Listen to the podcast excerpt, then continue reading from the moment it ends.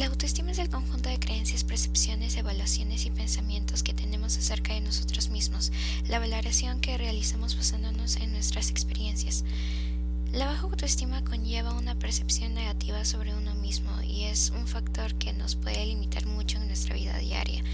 Lo cierto es que en muchas ocasiones los pacientes no saben identificar que sufren una baja autoestima. ¿Por qué? Porque la baja autoestima conlleva otro tipo de problemas que son la supuesta causa por la que acuden al psicólogo. Problemas como síntomas de ansiedad, depresión, problemas de conducta, estrés, adicciones y más.